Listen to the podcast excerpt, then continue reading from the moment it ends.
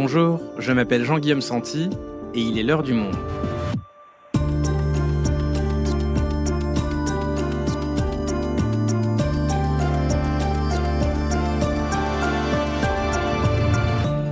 Aujourd'hui, comment expliquer la fin brutale du Haut-Karabakh arménien au cœur d'un conflit régional depuis des décennies? L'enclave séparatiste, située en Azerbaïdjan du point de vue du droit international, était dirigée par des autorités arméniennes et peuplée à 99% d'Arméniens depuis 1991. Mais face à l'offensive de l'armée azerbaïdjanaise le 19 septembre dernier, le gouvernement autoproclamé a rapidement capitulé et les habitants terrifiés à l'idée de tomber aux mains de leurs ennemis, ont fui en masse pour se réfugier en Arménie.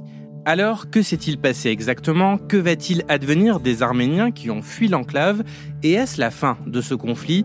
Alors que beaucoup affirment que le Haut-Karabakh n'était qu'une première étape avant l'Arménie elle-même pour répondre à ces questions, je reçois ma collègue Faustine Vincent, journaliste au service international. Elle rentre justement de reportage à la frontière du Haut-Karabakh.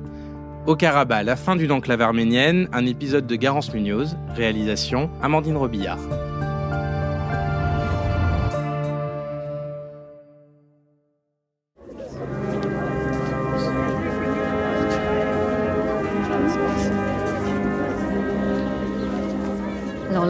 Vendredi 29 septembre au cimetière militaire d'Erevan, qui s'appelle Erablour, qui est très connu, et où sont enterrés des milliers de euh, soldats arméniens qui ont combattu lors des euh, trois guerres euh, du Haut-Karabakh depuis les années 90.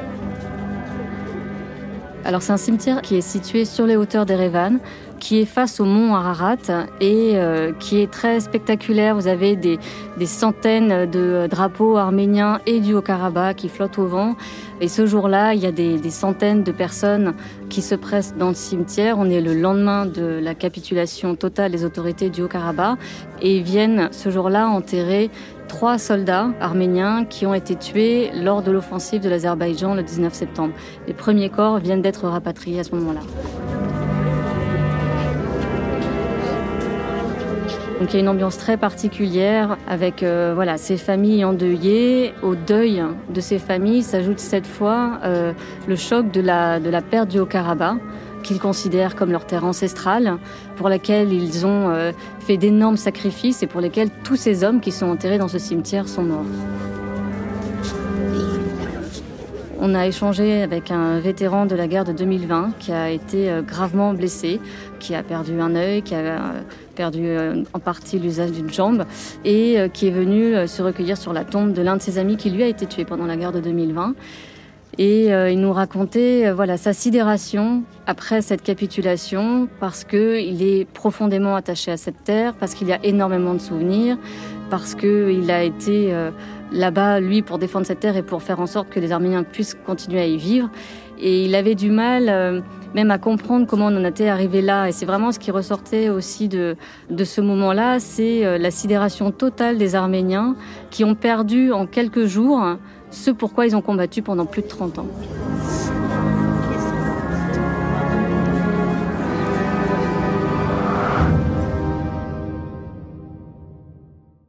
Bonjour Faustine. Bonjour.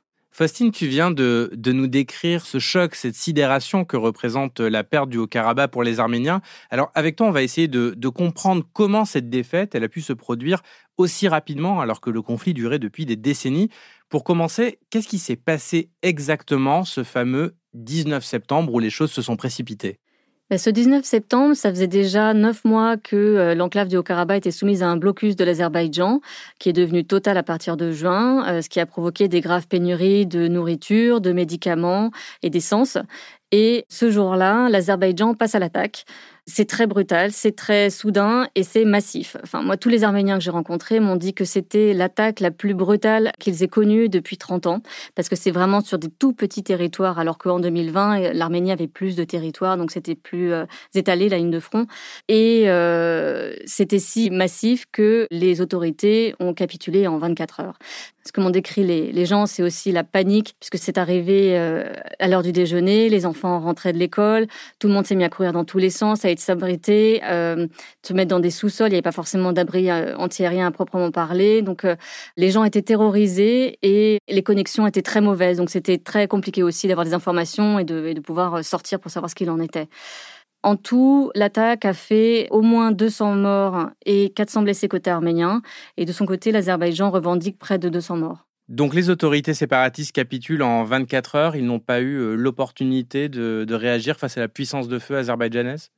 Ça a été très vite et ça a été euh, très déséquilibré. Donc euh, les, les, combattants sont tout de suite partis au front, mais ils étaient vraiment confrontés à une armée qui était bien plus puissante et puis qui bénéficiait de l'appui de ses alliés, à savoir la Turquie et Israël, d'où cette capitulation militaire très rapide en 24 heures. À la différence de la guerre de 2020, cette fois, le gouvernement arménien n'a pas envoyé de troupes arméniennes pour porter secours aux forces du Haut-Karabakh. Et en l'occurrence, les forces du Haut-Karabakh n'ont pas non plus bénéficié du soutien des Russes, dont une force d'interposition est pourtant déployée depuis 2020 dans la région et qui est censée protéger les Arméniens. Là, ils sont restés passifs.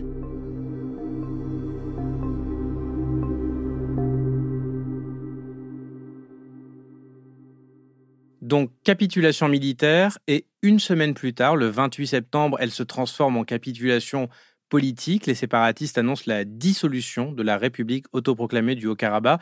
Et ça, Faustine, c'est un tournant majeur pour l'histoire de la région. Oui, c'est un tournant historique en l'occurrence, puisque ça fait plus de 30 ans que euh, cette région est disputée, qu'elle a fait l'objet de euh, trois guerres euh, très meurtrières. Et cette fois, la République autoproclamée du Haut-Karabakh, qui s'était proclamée indépendante en 1991, est récupérée par l'Azerbaïdjan. Pour les Arméniens, c'est un choc terrible, puisque c'est vraiment une terre qu'ils considèrent comme leur terre ancestrale, où ils revendiquent une présence millénaire et euh, qui était peuplée à 99% d'Arméniens et où beaucoup ont des souvenirs euh, très forts liés à cette région. Et pour les habitants, démarre alors un, mouvement de panique. Il faut fuir la région au plus vite avant l'arrivée des soldats azerbaïdjanais, c'est ça? Oui, parce que là, au moment de la capitulation, ils comprennent qu'il n'y a aucune autre option possible sinon la fuite, parce qu'ils ont en tête les euh, crimes de guerre commis par les Azerbaïdjanais, les menaces. Il y a des vidéos d'exécution qui ressortent et qui prolifèrent sur les réseaux sociaux avec des menaces de, meurtre, de viol, d'assassinat. Et donc, euh, tous décident de prendre la fuite le plus vite possible. Et euh, le corridor de Lachine qui relie le Haut-Karabakh à l'Arménie va être ouvert pour la première fois depuis neuf mois et ils vont tous partir par ça et c'est un exode total. Et toi, à ce moment-là, tu es euh, en reportage, tu te trouves à la frontière entre l'Arménie et le Haut-Karabakh, tu les rencontres, tous ces habitants qui fuient. À quoi ça ressemble cet exode? Ben, on voit arriver euh, des euh, dizaines de voitures par grappe comme ça, avec des gens qui en sortent complètement hagards, euh, sous le choc. Euh, vraiment, la sidération est, est, visible sur leur visage. Les quelques mots qu'on échange avec eux, on, se rend compte que euh, voilà, ils ont à peine eu le temps de comprendre ce qui s'est passé. Il y a une famille avec qui je discute qui m'explique qu'ils ont dormi six jours dans la voiture, dans les embouteillages à Stepanakert, parce que pour le coup, autant là, les autorités arméniennes essayent de réguler le flux, autant dans l'enclave, c'est vraiment le chaos. Il y a eu aussi une, explosion aussi meurtrière d'une station essence qui a rajouté du chaos au chaos. Et cette famille euh, me raconte euh, voilà avoir euh, fui dès que possible, avoir entendu parler d'exactions. La mère, un moment, se retourne vers la sienne et elle demande en larmes Maman, est-ce que tu crois qu'on va pouvoir revenir un jour dans notre village? Et sa mère lui dit Non, je, non, je ne crois pas. Là, il y avait vraiment toute la, la détresse de ces gens qui ont conscience d'avoir fait un voyage sans retour, avec l'impossibilité de, pouvoir revoir un jour leur maison, leur village, et qui euh, aujourd'hui voilà font un saut dans le vide puisque se retrouvent dans un pays euh, où ils n'ont pas forcément d'attache et où ils vont devoir tout reconstruire. Il y a d'autres femmes, notamment une qui m'a raconté que euh, elle est partie aussi en hâte et que avant de franchir la frontière de l'Arménie, elle a jeté la clé de sa maison parce qu'elle savait qu'elle ne reviendrait pas. Il y en a une autre qui m'a montré euh, la vidéo qu'elle a faite avant de quitter sa maison où elle a filmé son salon comme ça, de façon circulaire, euh, pour le garder en souvenir. Et tous, en fait, témoignent de cette perte très brutale et, du, choc euh, lié à la, chute du Haut-Karabakh. Et justement, qu'est-ce qu'ils vont devenir? Est-ce que le gouvernement arménien a mis en place des mesures pour les accueillir? Alors le gouvernement arménien a commencé à mettre en place des choses, mais c'est euh, évidemment un choc aussi terrible pour l'Arménie elle-même, qui va devoir absorber un flux de, de personnes très important. Là, c'est 100 000 personnes qui arrivent du jour au lendemain en Arménie, qui est un pays pauvre, euh, qui euh, n'a pas forcément les capacités d'accueil. Donc là, il y a un élan de solidarité qui s'est mis en place, qui s'était déjà mis en place en 2020 avec des hôtels qui sont ouverts aux réfugiés. Ils sont d'ailleurs très vite les capacités ont été pleines. Il a fallu inciter les, réfugiés à aller se déplacer dans d'autres régions. L'Arménie fait ce qu'elle peut. Elle s'était dite en capacité d'accueillir 40 000 personnes, mais là, c'est plus du double. Donc pour l'instant, pour ces gens-là, c'est l'incertitude totale. Nous, tous ceux qu'on a rencontrés, déjà cherchaient un logement pour la nuit, et le lendemain, ils ne savaient pas où ils allaient aller. Et est-ce qu'il reste des habitants sur place au Karabakh ou tout le monde est parti? Alors, tout le monde est parti. Euh, d'après l'ancien défenseur des droits du Haut-Karabakh, il reste qu'une quarantaine à cinquantaine de personnes qui sont essentiellement des invalides ou des personnes très âgées. C'est aussi pour ça que l'Arménie dénonce un nettoyage ethnique. Il n'y a pas forcément de témoignages de violences directes exercées par les Azerbaïdjanais pour faire fuir les Arméniens, mais les conditions ont été créés pour favoriser ce départ massif. Et donc c'est ça qui justifie l'emploi de ce terme côté arménien. Et d'ailleurs la France, euh, avec euh, Catherine Colonna, la ministre des Affaires étrangères, euh, a repris à son compte ce terme-là en disant que c'était un terme valide.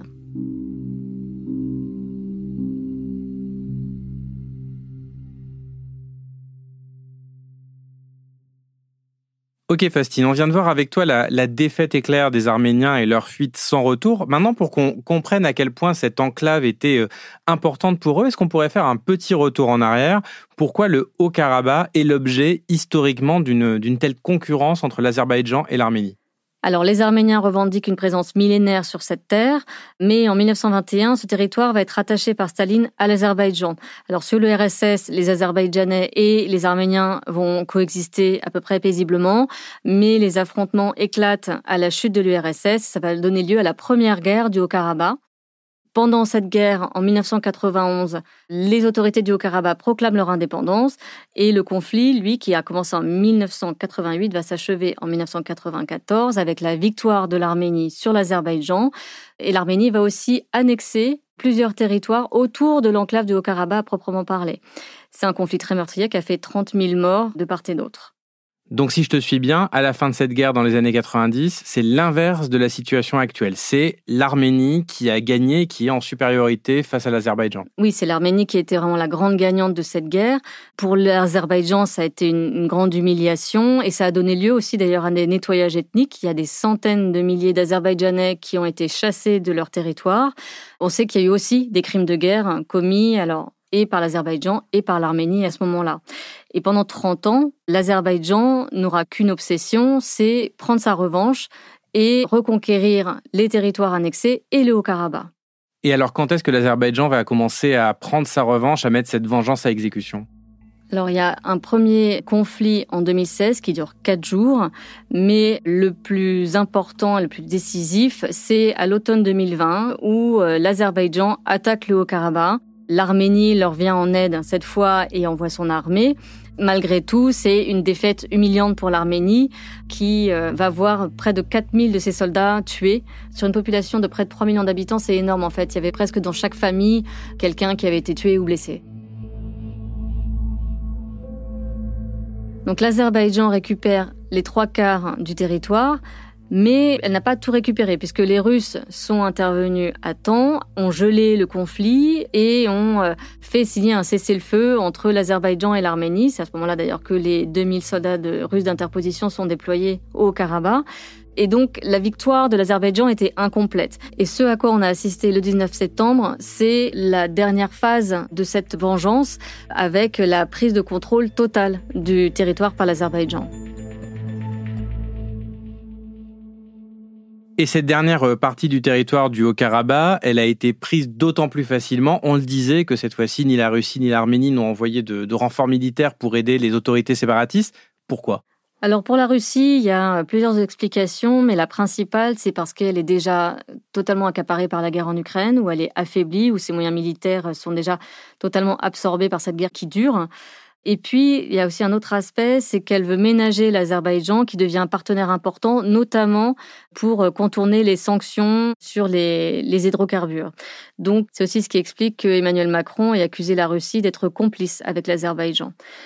Alors certains disent qu'il y a aussi la volonté de punir le Premier ministre arménien Nicole Pachinian qui est arrivé au pouvoir à la faveur d'une révolution démocratique, parce que déteste euh, Vladimir Poutine, et euh, surtout le chef du gouvernement euh, multiplie les, gestes de défi envers le Kremlin depuis quelques mois, ce qui irrite profondément le président russe. Donc il y a aussi peut-être aussi cette dimension-là de vouloir punir l'Arménie. Et quant au gouvernement arménien lui-même, il n'est pas intervenu. Pourquoi? Parce qu'il n'a plus la puissance militaire de le faire, tout simplement alors, il y a d'une part parce qu'ils n'auraient pas forcément euh, pu euh, changer la, la, la donne, mais c'est surtout parce que le Premier ministre arménien a cherché ces derniers temps à décorréler le conflit du Haut-Karabakh de ce processus de normalisation avec l'Azerbaïdjan. Donc, euh, comme depuis 2021, l'Azerbaïdjan a mené des offensives sur le territoire souverain arménien, le Premier ministre s'est dit qu'il valait mieux sécuriser l'Arménie en priorité et laisser les autorités du Haut-Karabakh discuter directement directement avec euh, l'Azerbaïdjan. Parce qu'aujourd'hui, il y a cette crainte très forte en Arménie que le Haut-Karabakh n'ait été qu'une première étape et que ce soit euh, l'Arménie elle-même qui soit aujourd'hui menacée d'être attaquée. Donc il y a eu vraiment cette volonté de dissocier les deux pour essayer de protéger son propre pays.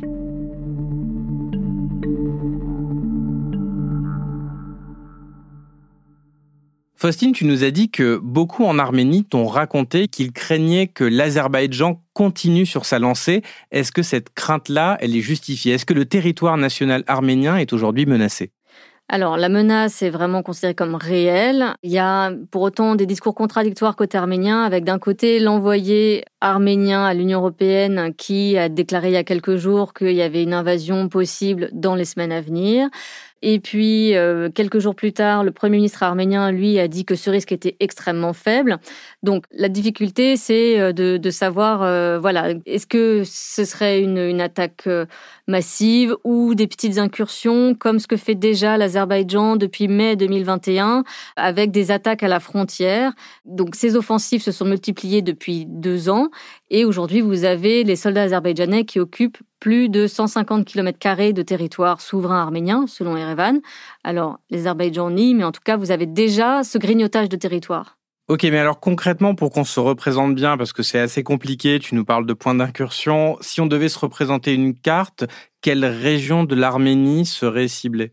Alors ce serait le sud de l'Arménie. Donc euh, il faut se représenter l'Arménie. Voilà, c'est vraiment le sud, c'est une bande très étroite qui est enclavée entre d'un côté l'Azerbaïdjan à droite et à gauche un territoire qui est lui aussi azerbaïdjanais qui s'appelle le Nakhitchevan. Et l'objectif de l'Azerbaïdjan, c'est de relier les deux pour avoir une continuité terrestre et pour avoir aussi un lien avec la Turquie qui est voisine du Nakhitchevan, qui permettrait voilà de relier les deux grands alliés, Azerbaïdjan et Turquie. Et ça, ça fait trois ans que le président azerbaïdjanais Aliyev insiste pour la création de ce qu'il appelle le corridor de Zangezur, ce que refuse l'Arménie puisque ça impliquerait que l'Arménie n'ait pas de droit de regard sur ce corridor à proprement parler. Donc, il est prévu notamment dans le cessez-le-feu de 2020 qui a mis fin à la dernière guerre du Haut-Karabakh que toutes les routes soient rouvertes, mais du coup, voilà, il y a des discussions sur euh, les modalités. Est-ce que euh, qui va superviser, qui aura le, euh, assurera la sécurité, etc. Donc c'est là-dessus que les deux pays ne tombent pas d'accord et l'Azerbaïdjan commence à vraiment s'impatienter et il s'est dit prêt à recourir par la force à la création de ce corridor si l'Arménie n'obtempère pas. Et Faustine, pour euh, conclure cet épisode, dans ce contexte de, de grande tension, de, de, déséquilibre militaire, comment a, a, réagi la communauté internationale Qui peut aujourd'hui protéger l'Arménie en cas d'attaque? Alors la différence entre l'Arménie et le Haut-Karabakh, c'est que dans le cas du Haut-Karabakh, comme c'était reconnu comme appartenant à l'Azerbaïdjan du point de vue du droit international, c'était compliqué. On sentait que les, les, les Occidentaux n'avaient pas envie, en plus, d'avoir un nouveau front, alors qu'ils sont déjà très accaparés par la guerre en Ukraine, et ils sont restés assez passifs. Par contre, l'Arménie, ce serait euh, une violation directe du droit international et une violation de l'intégrité de territoriale de l'Arménie. Donc la question de qui pourrait leur venir en aide est pour l'instant très incertaine, et euh, c'est aussi ce qui fait que les, les Arméniens aujourd'hui se sentent totalement abandonnés à leur sort. Merci Faustine. Merci.